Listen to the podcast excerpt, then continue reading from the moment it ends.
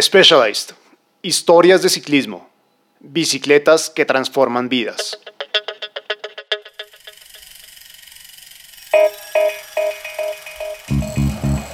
Entonces usted llega después de 10 horas al alto. Usted le pone una medalla al man de que, marica, usted es un putas, usted coronó letras. ¿Sabe? Marica, ese man está llorando de la felicidad. Eso se impregna. Hola a todos y a todas, bienvenidos, bienvenidas y muchas gracias por ser parte de la grupeta podcast Todo y Nada sobre ciclismo aficionado. Sergio, ¿qué más? ¿Cómo va todo? Cuénteme qué ha pasado. Don Andrés, todo muy bien, muy contento de estar también ya finalizando el año, de ir ya por la mitad de esa tercera temporada. Y nada, su ¿cómo va? ¿Cómo va este cierre de año? Sergio, yo muy bien, muy contento de estar acá de nuevo con todo este parche de la grupeta y disfrutando diciembre, que es un momento para relajarse con la comida, con el entrenamiento, desordenarse un poquito y contagiarse del espíritu decembrino, porque a veces uno se mete en esto de la bicicleta más de la cuenta, pero hay vida más allá y eso tiene mucho que ver con nuestro episodio de hoy.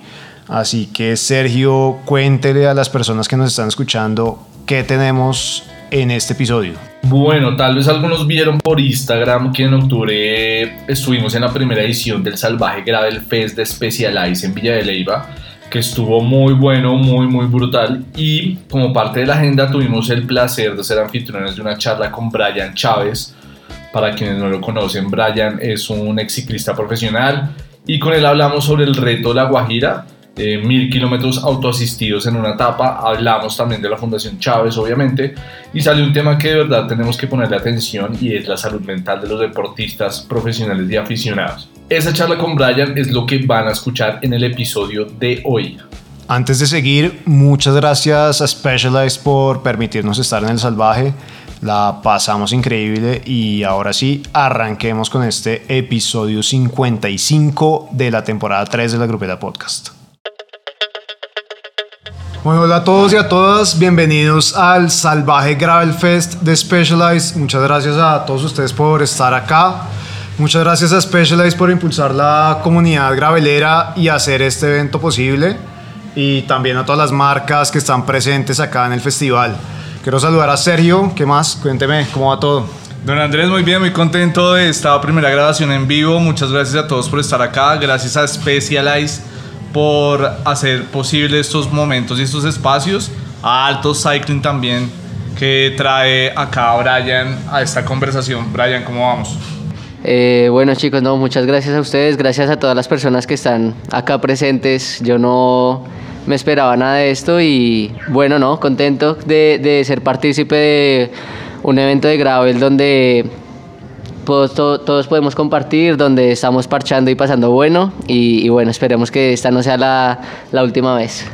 Bueno, Brian, bienvenido al Salvaje Gravel Fest. Vamos a hablar primero del récord Guajira, pasaremos por su tránsito al gravel y hablamos un poco al final de Fundación Chávez. De una super, entonces a darle. Muchas gracias. Bueno, entonces comencemos por el récord Guajira, eh, que incluso fue portada en periódicos nacionales y todo, ¿no, Brian? Sí, eso, eso fue una locura. Yo no esperaba nada de, de, de eso tampoco. Realmente fue como muy bonito ver el apoyo de las personas y, y yo no me imaginaba que eso iba a llegar a, a tocar a tantas personas en el país y bueno, contento con eso. Bueno, ¿en qué consistía el récord, Brian? El récord consistía en hacer eh, mil kilómetros en el menor tiempo posible, eh, autoasistido y bueno, eh, sin parar, como hacerlo en el menor tiempo posible. Entonces, eso fue, ese fue el récord. ¿Qué ruta escogiste para hacer ese, ese reto? El reto lo escogí hice la ruta entre Bogotá y Riohacha eh, por toda la ruta del sol. Bajé. ¿Cuánto, ¿Cuánta distancia marcaba eso? Eh, me marcó 1017 kilómetros. ¿Y desnivel? Y desnivel marcó 6500. ¿Cuánto tiempo te demoraste? 44 horas en movimiento. ¿44 sí. en movimiento o 44 eh, no, en total? 44 horas en total eh, y en movimiento fueron más o menos 28 horas. ¿Y en cuánto está? O sea, debe haber otras personas que han hecho eso en el mundo. ¿En cuánto está ese récord en el mundo? El récord Guinness está en 31 horas. Eh, no sé cuánto desnivel hay, no hay mucha información sobre esto. Eh, y fue, lo tiene un español, lo tiene un español. Bueno, Brian, y es una prueba bastante exigente. ¿Cuál fue la motivación y cuál era el propósito de hacer un récord como este? Eh, nosotros con la fundación tenemos un programa de, de, donaciones donde recogemos ropa nueva y de segunda mano eh, y los entregamos a clubes de ciclismo en el país. Eh, nos invitaron a ser partícipes de, la entrega de unas bicicletas que tenían doble propósito. Uno era la entrega de pues, la, las bicicletas para movilizar a los niños y el otro, las bicicletas tenían baterías. Entonces, pues los niños tenían el suplemento energético para tener vida por la noche. Eh, pero hay niños que se tenían que mover entre dos y tres horas para llegar a la escuela. Entonces, pues al, al invitarnos a ser partícipes, pues yo dije, venga, vámonos a, en bici hasta allá y para hacer toda esta vaina visible, que eso es una vaina muy tesa, pues hagamos, hagámoslo como brutos pero decididos. Entonces, eh, pues yo quería poner los ojos de las personas en, en esto y, y, bueno, así fue como surgió la idea. Pero tenían, o sea, ¿cuál era el propósito de que la gente viera y de visibilizar este, este recorrido? Bueno, pues como siempre, el, el, pues no como siempre, pero uno de los objetivos era recaudar fondos para la fundación, para que este programa pudiera pues, seguir y extenderse en el tiempo a, a, más regiones en el país. Y pues alrededor de esto se abrió una vaqui, un crowdfunding para, para eso, para recoger fondos para que esto se pudiera extender. Entonces, poner los ojos de la gente en esto alrededor de una campaña de donación. ¿Y cómo estuvieron los resultados de esa campaña? Pues yo antes de arrancar estaba como muy asustado de que no íbamos a recoger nada, como yo, no, pana, yo voy a hacer esto y me voy a perder años de vida por allá, pero yo no creo que vaya a recoger mucho. Y, finalmente se recogieron alrededor de 15 millones de pesos. Y pues, pana, 15 millones de pesos no se sacan debajo de la cama. Entonces realmente quedé muy contento. El objetivo era recoger 50 millones. Pero no, yo quedé muy contento, como, bueno, pues es la primera vez que hago algo así y, y fue, fue muy bonito, fue muy bonito ver el, eso, la acogida de la gente, el apoyo, todo. Bueno, vámonos un poco a los detalles del recorrido. ¿Qué fue lo más difícil, lo más bonito? Eh, técnicamente, ¿cómo es posible un recorrido de este tipo y cumplir como un récord eh, como esos en el país? Pues, vea, yo le voy a ser muy sincero. Yo cuando arranqué, yo no sabía para dónde iba. Yo la distancia más larga que había hecho en toda mi vida eran 240 kilómetros en una carrera de pelotón profesional, una carrera UCI, donde el tiempo pues era alrededor de 6 horas. Eh, yo nunca había hecho más de 8 horas en mi vida y pues realmente como que no sabía para dónde iba. Yo había hablado con gente como pues, personas referentes para mí de, de la ultradistancia como Omar Rubiano, como Julián Manrique eh, que ellos realmente es gente que sabe sobre esto. Entonces, la idea era, el consejo más valioso que a mí Omar me pudo dar fue, si usted está asustado o está nervioso de alguna distancia, porque en el Magdalena realmente no hay muchos puntos donde abastecerse. Si usted está asustado de un punto al otro, no lo haga.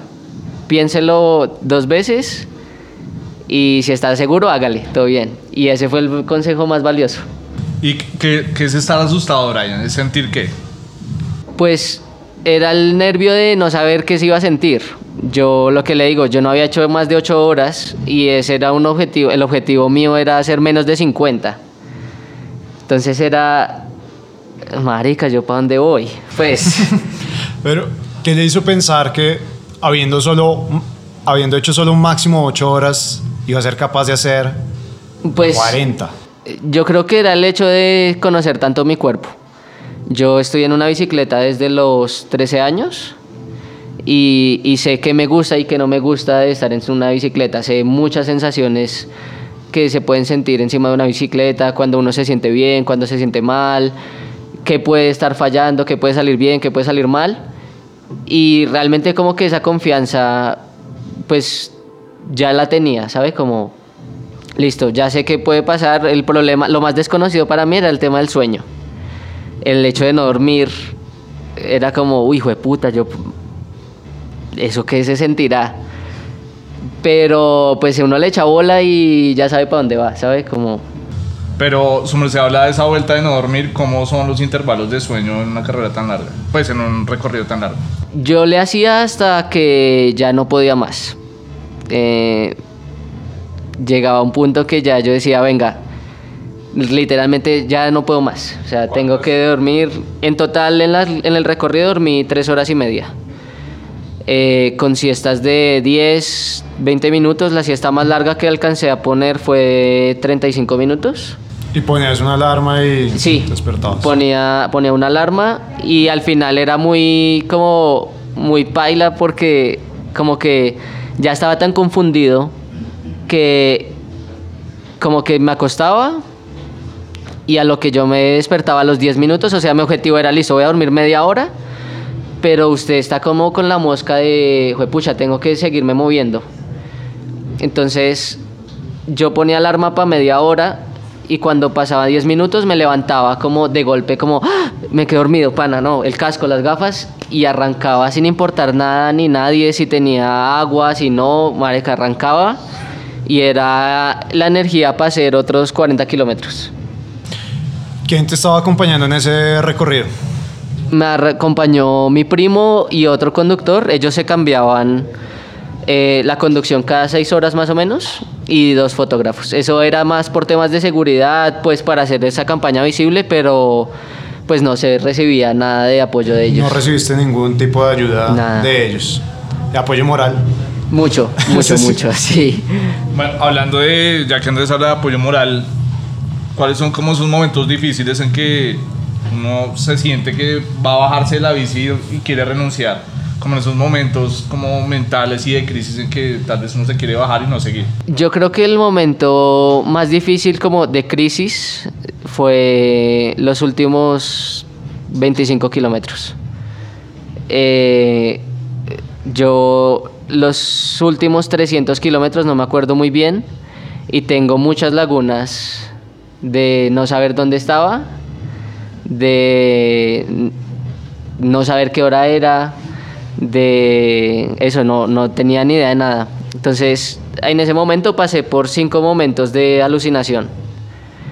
Entonces, el primero fue como empezar a ver las señales de tránsito, pero se me triplicaban. Entonces yo sabía que eso era mentira porque imposible van a poner tres señales de tránsito seguidas iguales. Entonces yo decía, si yo veo tres, yo voy para el de la mitad. O sea, yo estoy en mi línea, pero yo voy por la mitad. Y en ese momento yo decía, esto es mentira y las cosas se me desaparecían. Volvía y se volvían a su orden. Luego empezó la vaina de el asombro por las cosas. No, no, no. La segunda etapa fue como los sonidos. Entonces los sonidos eran muy intensos.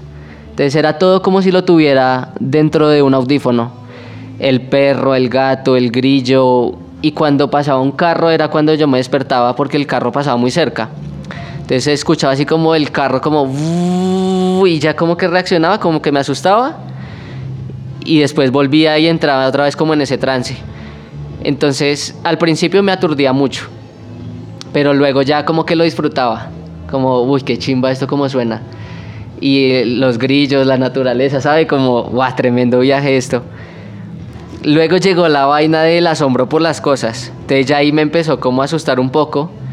Porque era literalmente la mitad del Magdalena que no había iluminación en la carretera.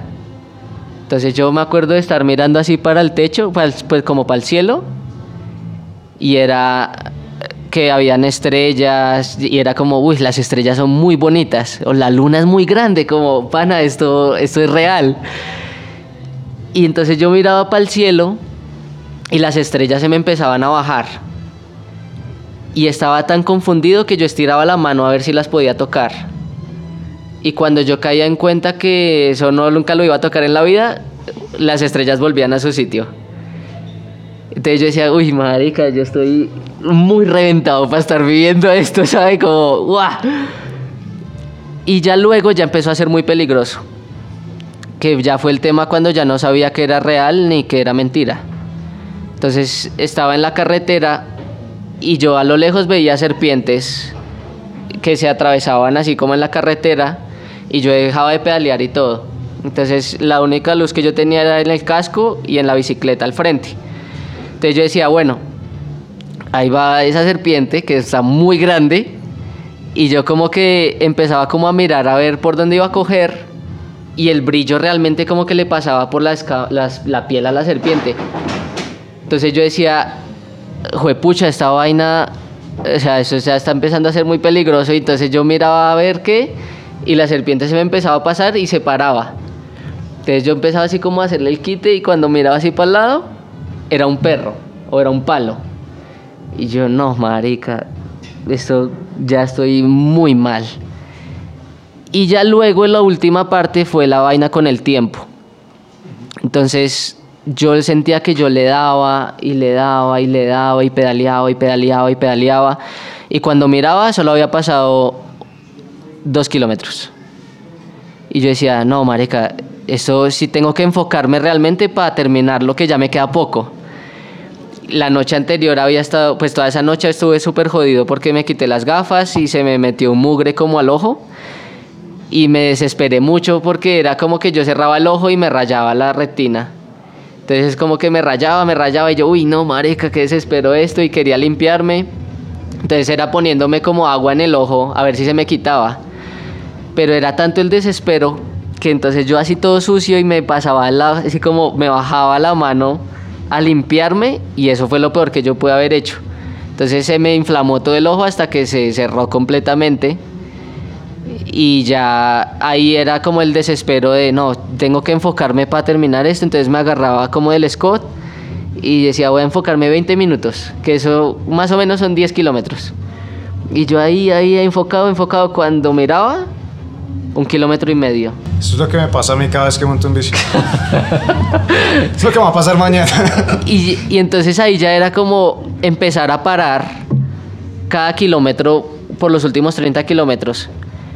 Y ahí volvemos a la pregunta que es como, ¿cuál fue el momento más difícil? Y fue ese, porque ya era un desespero que me daban ganas de llorar, de pana, ya no quiero más esto, ya quiero terminar, ya, ya estoy hastiado de ¿qué- esto. ¿Qué te mantenías sobre la bicicleta cuando tenías esos pensamientos? ¿O qué Pues te que hacía ya- volver a montarte y que decía, ya no? había abierto la boca de que iba a ser el récord. Entonces era como pana, o sea, ya no puedo salir con maricada, ¿sabes? Como ya, ya, ya toca terminar.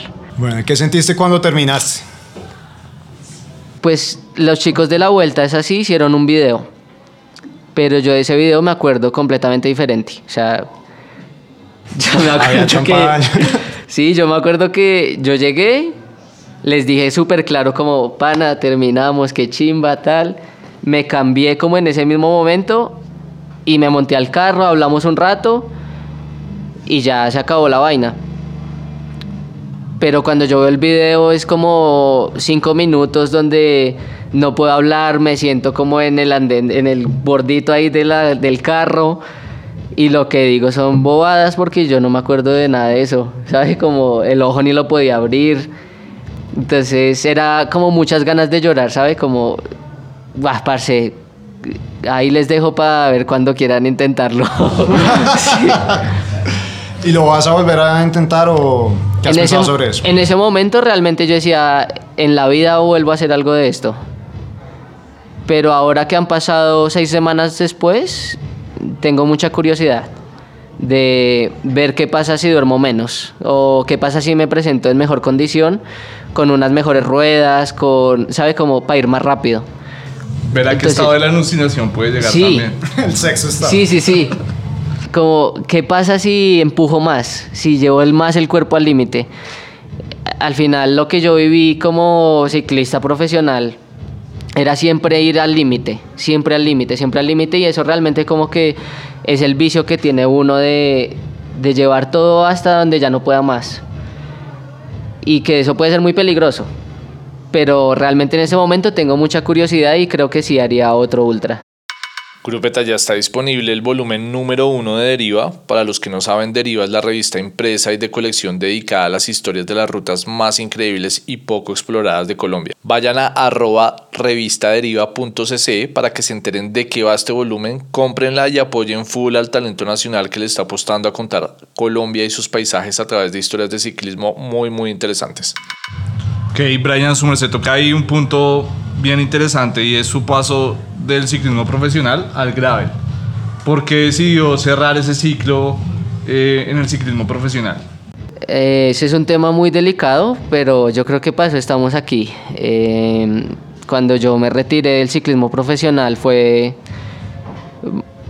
porque me diagnosticaron depresión, bulimia y trastornos de ansiedad. Eh, como que ya estaba en ese punto odiando el sistema del deporte, el, ciclismo profesional ya no lo quería. Llegó el punto de pesarme 12, 15 veces al día, de pesar la comida, de todo era tener un objetivo. Entonces era, yo no salía a hacer dos horas suave porque tenía que hacer dos horas 35 minutos. O tenía que ir entre, zona, entre 120 pulsaciones y 140. Y se iba a 115, entonces me había cagado en el día. Entonces era todo así como tan enfocado y tanta presión conmigo mismo que yo mismo fui culpable de eso. Pero llevé todo tan al límite que ya estaba odiando todo.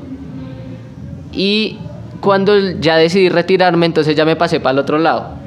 Entonces era de fiesta en fiesta, comiendo, marica. No, o sea, era una vergüenza. Y ahí ya como que había ganado 15 kilos en tres meses. Después del retiro. Después del retiro. Cuando su merced se retira, ¿en qué equipo está y en dónde está? Estoy corriendo aquí en Colombia. Eh, la última carrera que yo hice fue una vuelta al Tolima. Pero cuando se me había roto el corazón con el ciclismo profesional fue en una vuelta a Colombia. Como que yo había hecho todo para que saliera bien y me caí en la etapa del alto de la línea.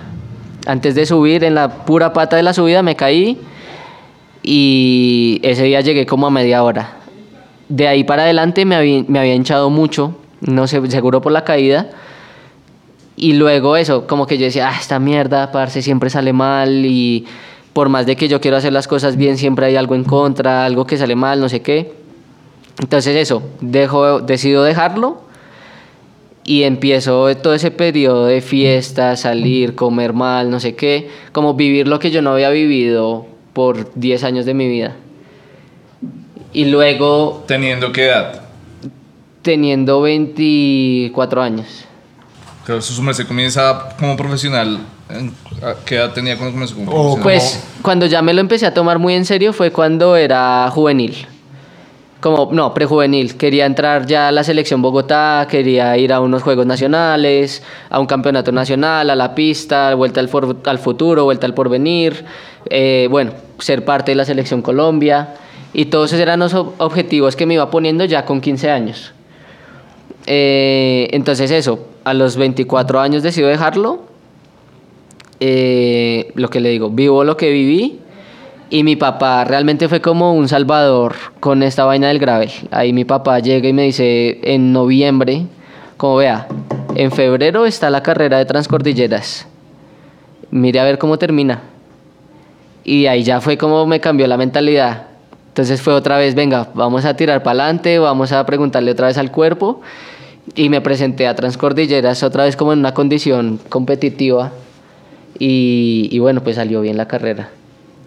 Devolvámonos un momento y es en qué punto caes tú en cuenta de que no es normal, de que estás eh, teniendo tal vez un- una situación fuera de lo normal, que te ponía en peligro tu salud y decidiste como buscar ayuda. Eso fue cuando ya empecé a vomitar la comida. Eh, como todos los gramos de comida que yo me metía a la boca, todo tenía que pesarlo.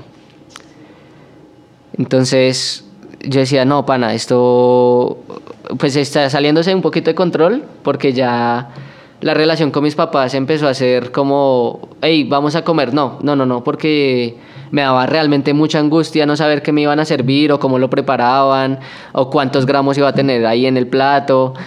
Entonces, como dejar la comida, yo no, o sea, no me gusta dejarla ahí en el plato, entonces listo, cuando comía mucho, que no era, una ración normal, yo decía, no, comí mucho y llegaba a vomitar. Y entonces era como toda una cadena que iba hacia lo malo, porque dejaba de comer, entonces me sentía mal.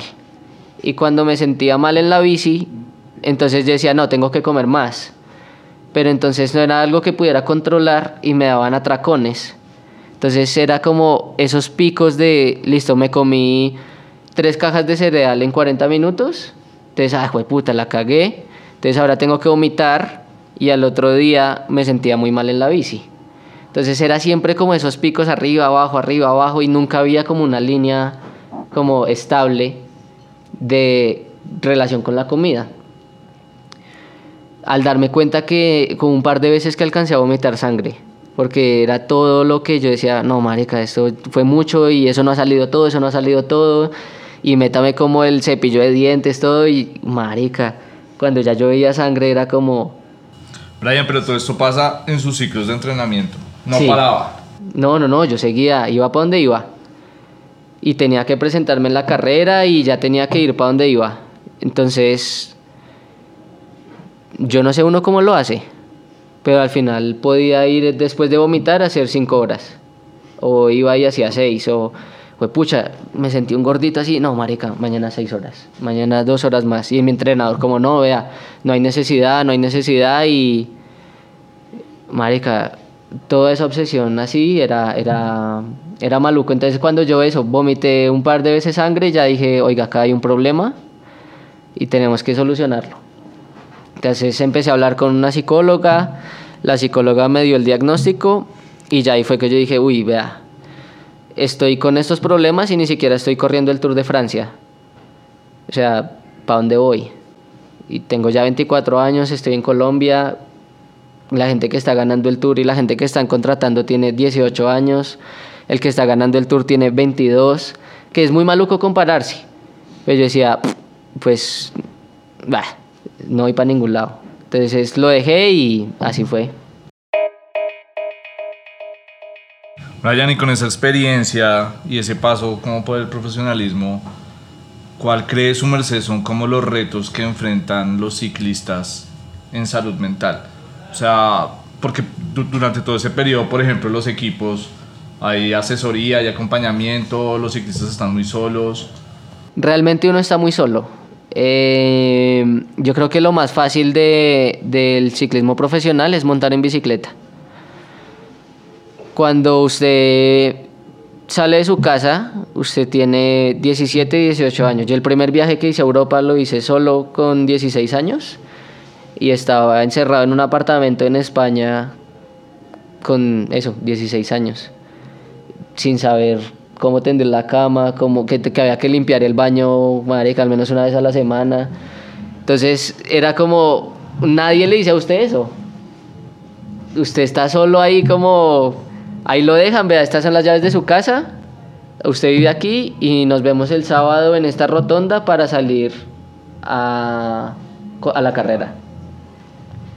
Entonces usted realmente está muy solo y, y esa es la parte más difícil el hecho de la comida, la soledad, el estar lejos de la casa. Si usted es una persona, nosotros como cultura somos muy cercanos a nuestras familias.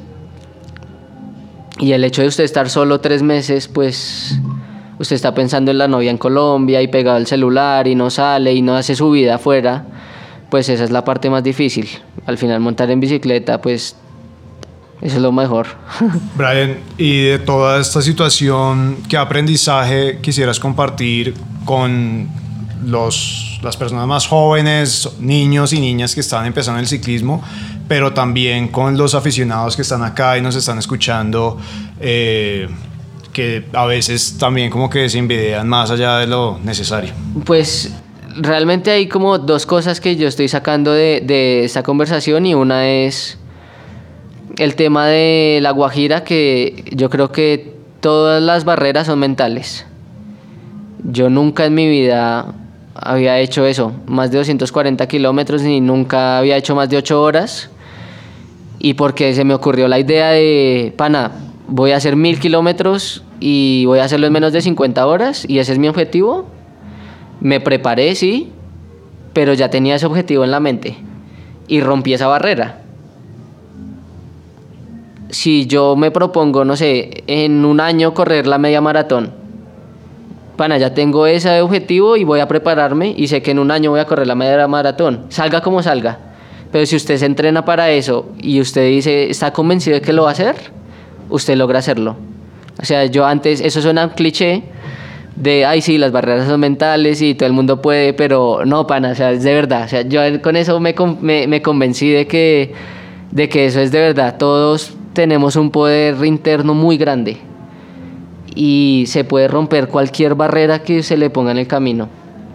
Nosotros como familia éramos gente normal, mi papá es, pues somos gente normal, mi papá era carpintero, mi mamá ama de casa y marica, yo no sé lo que está pasando, pero influimos en muchas personas en el país. Y yo no sé por qué pasa, si es que somos convencidos de eso o solo queremos disfrutar las cosas, yo no sé. Pero eso, estamos rompiendo siempre esas barreras y eso está inspirando a muchas personas y eso es muy bonito que pase. Y la segunda es lo del tema de no envidiarse y hablar siempre las cosas. Yo por el ciclismo profesional siempre como que era muy encerrado a lo que yo estaba viviendo y el ego de ser un deportista era como, no, yo siempre estoy bien. Usted se me acercaba y no, estoy bien, estoy bien. Y nadie le dice a usted que está mal. Pero está bien estar mal también. Si a usted le duele, si usted se siente solo, si usted quiere compartir con alguien, parce, háblelo. Y no se empelicule tanto que esto es solo una etapa en la vida. Para mí el ciclismo profesional lo era todo. Y yo no, si usted me preguntaba en ese momento, ¿usted qué quiere hacer cuando se retire? Era como, yo no sé hacer nada más en mi vida. Y la vida es mucho más que eso. Ahora que tengo, que lo dejé, es como la vida tiene cosas muy bonitas. Estás estudiando, estás trabajando. Estoy estudiando, Alto Cycling ha llegado a mi vida y realmente me ha enseñado mucho. Yo era una persona que yo no me disfrutaba el ciclismo, realmente. Como que en esos 10 años, el único momento o el único lugar a donde yo sentía que pertenecía era estar encima de la bicicleta. Y parce, llegaron estos manes de altos. Venga, venga y caminé, monte en bicicleta. Pero, o sea, no piense que va a subir letras en menos de cuatro horas. Camine que toca subirla en ocho. Y es como, marica, ocho horas subiendo letras. ¿Quién se demora tanto? es como, eso no puede pasar, weón, como así. Hay gente que hace. Pero usted, ¿cómo le dice al cliente que vaya más rápido? ¿Sabe? Usted no puede. Y después usted llega al alto después de 10 horas, porque además toca parar. Entonces usted llega después de 10 horas al alto, usted le pone una medalla al man de que, mareca, usted es un putas, usted coronó letras, ¿sabe? Mareca, ese man está llorando de la felicidad, eso se impregna. O sea, yo hubiera subido en más de 4 horas como profesional, mareca, me pongo a llorar de, mareca, estoy andando muy mal. Y ahora que toca subirlo en 8 o en 10 horas, es como, pana, otra vez. Y me doy cuenta que eso no es fácil. O sea, realmente subir el alto de letras es algo muy teso. O el solo hecho de poder montar en bicicleta es algo que, que tiene mucho mérito. Entonces ahora es como, listo. O sea, a la gente es como pana, no se envidie tanto que si hace 15 minutos más o media hora más, eso no pasa nada. O sea, de verdad usted no se imagina que hay gente que sube, yo marica he subido letras en 11 horas. O sea, yo no, nos pasó un man trotando, huevón, y ese man, y ese man seguía ahí como, no, yo corono y yo como, marica, son las 4 de la tarde y estamos subiendo letras todavía. Y el man, marica, en película de que iba a terminar. Y al final esas son las lecciones que le quedan a uno. Entonces, eso, yo creo que no envidiarse tanto, disfrutar las cosas, las barreras son mentales. Esas son las enseñanzas y el mensaje que yo creo que tengo para todos ahora. Specialized. Historias de ciclismo. Bicicletas que transforman vidas. Eh, la fundación tiene dos programas muy fuertes, son como nuestros pilares, donde uno es el programa médico, que operamos niños con problemas ortopédicos congénitos, y el otro es un, pro- un equipo de ciclismo. Entonces nosotros apoyamos corredores entre 15 y 18 años eh, y les hacemos todo el calendario nacional, realmente como preparándolos para ir a Europa. De nuestro programa salió Santiago Buitrago y Ernest Rubio que están ahorita en el World Tour haciendo carreras de las grandes y pues eso realmente es un orgullo para nosotros. Eh, eso, esos son nuestros dos pilares y pues con el sueño de poder, no sé, imagínense estar en el Tour de Francia con nuestro equipo. Ojalá algún día. ¿Cuál es el principal desafío de las escuelas de ciclismo y de este tipo de organizaciones como la Fundación Chávez para la promoción del deporte, de este deporte? Yo creo que el, re- el reto mayor es subsistir en el tiempo.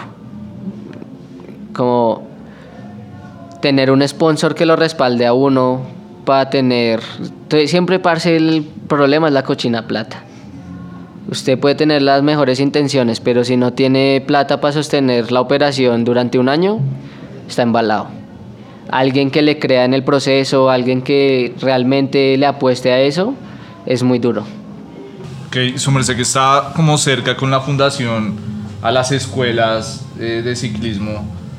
¿Qué necesidades o qué retos ve en esas escuelas un poco más allá de la plata? ¿Cómo, cómo se puede aportar, cómo se puede contribuir al- a esas escuelas en el país? Pues hay muchas, hay muchas maneras de, de- en las que realmente se necesita mucho apoyo. Yo hago la comparativa siempre con el fútbol o con el atletismo. Si usted tiene un par de tenis, usted ya puede trotar. Si usted tiene un balón como una escuela de fútbol y le llegan 30 gatos a jugarse un partido de fútbol, usted ya tiene una escuela de fútbol. Pero en el ciclismo no pasa. Si usted como escuela de ciclismo no tiene bicicletas para un niño que no tiene bicicleta, pues que no tiene bicicleta, el niño no puede ser ciclista. Entonces usted realmente requiere como que las personas lleguen con la bicicleta. Eh, pues, parce, hay muchas maneras que realmente se necesita mucho apoyo de casco, zapatillas, pedales, cadenillas, marcos, eh, plata para ir a correr. eh, bueno, creo que hay muchas maneras que realmente el, el ciclismo no es algo que sea muy sencillo como para... ¿Y ustedes están recibiendo donaciones de ese tipo de elementos todo el año o eso en unos momentos específicos? Eh, no, t- casi que en todo el año tenemos, nosotros tenemos aparte una campaña que se llama Fanbox, donde recogemos ropa nueva de segunda mano, también pues implementos deportivos y se los entregamos a esos clubes que están como en, como vulnerables o que no tienen recursos para pues eso, que tengan una oportunidad o que sientan un apoyo realmente. Si alguien quiere donar en dinero, ¿cómo lo puede hacer? Eh, no, es muy fácil. Entran a la página de la fundación. Ahí está como el clic de Don aquí. Y ya ustedes llenan sus, sus datos, todo. Mete el tarjetazo y listo. ¿Y el tarjetazo de cuánto? ¿El tarjetazo de cuánto? No, realmente de lo que es, es libre, ¿sabe? Como se puede como desde 5 mil pesos. Ok, bueno, ¿y cuáles son las expectativas para mañana? Brian va a participar mañana en el, en el salvaje. Eh, no, yo creo que lo más importante va a ser disfrutar, ¿sabe? Como yo desde la Guajira no me he podido recuperar. Eh, ¿Pero eso es verdad o está No, no, no, es. Eso dicen todos. Le hemos no, preguntado no. como a No, es 20 verdad, es personas y todos han dicho lo mismo. Realmente como que lo, lo peor de lo de la Guajira empezó después de que terminé. Eh, el hecho de no sentir las manos, los pies, se me cayeron las uñas. Hay una rodilla que está todavía como súper reventada. Eh, el sueño se me afectó mucho. Entonces apenas esta semana y la semana pasada es cuando he dormido ocho horas seguidas. Antes era como con esa paranoia de, puta, me quedé dormido, tengo que, la bicicleta, ah, marica, ya estoy en mi casa. ¿Sabe? Entonces es como, eh, es de verdad, es de verdad que no me he recuperado. Entonces nada, rodar, disfrutar el paisaje, lo que tiene Villa de Leyva para ofrecer es impresionante y Altos hizo, Altos y Salvaje, Specialized, todos hicieron una muy buena, como un buen estudio para, para disfrutar de este lugar. Ok, ¿y cuáles son los corredores y las corredoras que hay que tenerle cuidado mañana en la carrera? Todos, todos, parce. Acá no hay quien no pueda hacer las cosas. como de la mejor manera y el que menos corre vuela. Entonces usted, cuidado. cuidado, véalo, ahí está el frente Omitar y Julián. bueno, ya, ya escucharon ustedes a Brian y queremos saber si alguno tiene alguna pregunta para él. Ustedes en el público. ¿Qué quisieran saber del reto? dijiste que nunca has pasado más de 8 horas eh, montando. durante ese recorrido, ¿cuánto fue el máximo tiempo que estuviste sin parar?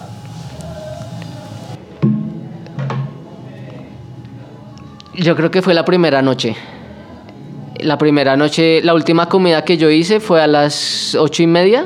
Su merced que salió, salió desde Tenjo, ¿no? Salí de, de Siberia, de la rotonda de Siberia a las 11 de la mañana. Eso con el objetivo de, de que... La de la noche. No, de la mañana.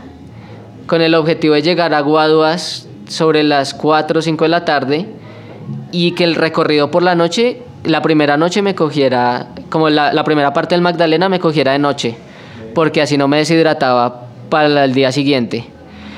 Entonces, el pedazo que duré constantemente más haciéndole fue la primera noche. La última comida fue a las nueve y media de la noche.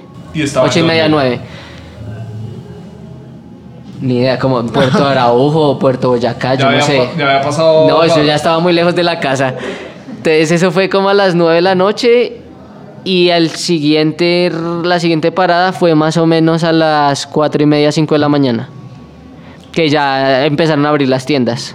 Como un poquito más de 8 horas. Sí. Sin Y parar. ya, y ya traía 10 horas en las piernas. ¿Tienen más preguntas? Qué buena pregunta. Sí. ¿Alguien por allá?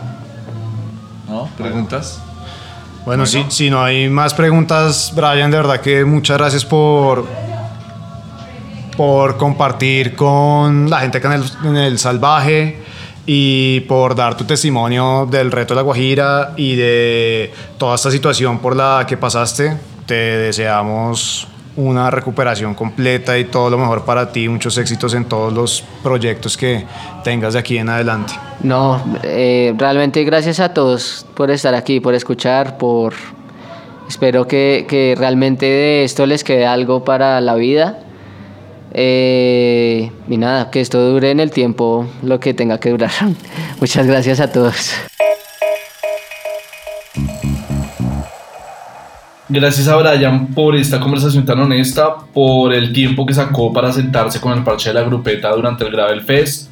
Eh, sabemos que nos está escuchando, le mandamos un fuerte abrazo y a todo el parche de la grupeta muy muy pendientes de lo que hace Brian, de lo que va pasando en la Fundación Chávez también. Y no nos podemos ir de este episodio sin el recomendado de Don Andrés. Don Andrés, ¿cuál es el recomendado de hoy? Sergio, los que vieron en Instagram en arroba la grupeta pod que estuvimos en Salvaje seguro también vieron que me caí. Nada grave afortunadamente, pero sí fue duro, fue una caída fuerte. Eh, así que acaban dos recomendaciones de aprendizajes de esa caída. La primera es tal vez la más difícil de implementar y es que manejen las emociones en sus rodadas, en sus carreras y particularmente bajando, que uno se cree en Ivali y pues no lo somos. Y sin querer decir que deban andar con miedo, no se tomen demasiada confianza y no se dejen picar porque otros van bajando más rápido que ustedes. Y la segunda es que en esos casos, en esas situaciones de caída, es mejor pecar por exceso que por defecto y hacer que un médico especialista sea quien evalúe la gravedad de las lesiones y el tratamiento a seguir. Y aquí aprovecho para darle las gracias a la Defensa Civil me prestaron los primeros auxilios y estuvieron muy pendientes de mí luego de la caída y en la meta también. Realmente muchísimas gracias a esas personas. Bueno, y gracias a toda la comunidad del Salvaje Gravel Fest, eh, realmente fue un parche bien interesante, un punto de encuentro de todos los aficionados al gravel eh, en Bogotá, en Cundinamarca. Entonces, muchas gracias a Specialized por permitir y crear estos espacios. Gracias a toda la grupeta que nos escucha. Eh, aprovecho para desear feliz Navidad y feliz año a toda la grupeta. Gracias por escucharnos. Estaremos eh, sacando nuevos episodios en enero de la tercera temporada, entonces muy pendientes. No olviden suscribirse en la plataforma de podcast que nos escuchen, seguirnos en arroba la grupeta pod en Instagram y sobre todo recomendarnos a toda su grupeta. Y hasta acá el episodio de hoy. Chao pues, feliz Navidad, feliz Año Nuevo. Nos escuchamos en el próximo episodio.